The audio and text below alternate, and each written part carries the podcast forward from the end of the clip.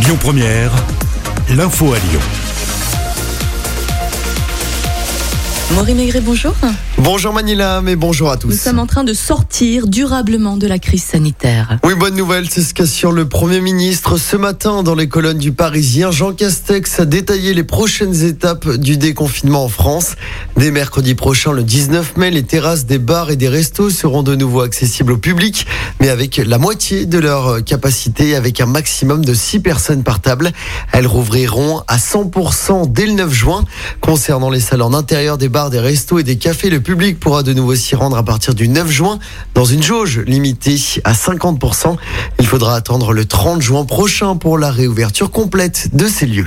Le 19 mai sera également synonyme de la réouverture de tous les magasins. Oui, cela prend en compte les centres commerciaux et les commerces dits non essentiels. Il faudra d'abord respecter une jauge d'un client maximum pour 8 mètres carrés.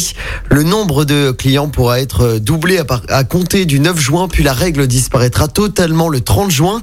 Enfin, à partir du 19 mai, mercredi prochain, les ciné, les salles de spectacle et de concert, mais également les théâtres ne pourront pas recevoir plus de 35% de leur capacité d'accueil, soit un maximum de 800 spectateurs. Et dans ce contexte, la campagne de vaccination qui accélère encore à Lyon, le Palais des Sports de Gerland va ouvrir ses portes jusqu'à minuit ce soir. Objectif, vacciner 600 personnes supplémentaires. Le personnel des services de réanimation en grève à Lyon aujourd'hui. Oui, les soignants vont se rassembler à 14h devant l'hôpital Édouard Herriot à Lyon. Ils demandent une meilleure formation des personnels, mais également plus de liens en réanimation et également une revalorisation salariale. Des menaces graves et intolérables. Déclaration hier de Thierry Suquet, le préfet délégué à la sécurité, après la découverte de deux tags visant la police dans le 8e arrondissement. L'un sur les murs d'une école, l'autre devant un stade. Des messages qui font référence à la mort d'Éric Masson, ce policier tué la semaine dernière à Avignon. À ce propos, Jean Castex, le Premier ministre, présidera cet après-midi une série d'hommages nationaux. Ce sera à 15h. Dans cette affaire, hein, je rappelle que quatre personnes ont été interpellées. La vigilance orange, pluie inondation levée à Lyon et dans le Rhône. Oui, une amélioration est attendue à la mi-journée. On a battu un record de précipitation hier pour un mois de mai. Les pompiers du Rhône ont enregistré une centaine d'interventions sur tout le département. Puis, euh, dans l'actualité également, Laurent Vauquier qui va annoncer tout à l'heure sa candidature pour les prochaines élections régionales. L'actuel président de la région est attendu dans la matinée à Tarare. Et puis, euh, bonne nouvelle pour les fans de foot. Les fan zones seront autorisées pour l'Euro qui débute dans un mois. Un protocole sanitaire sera adapté selon le Premier ministre.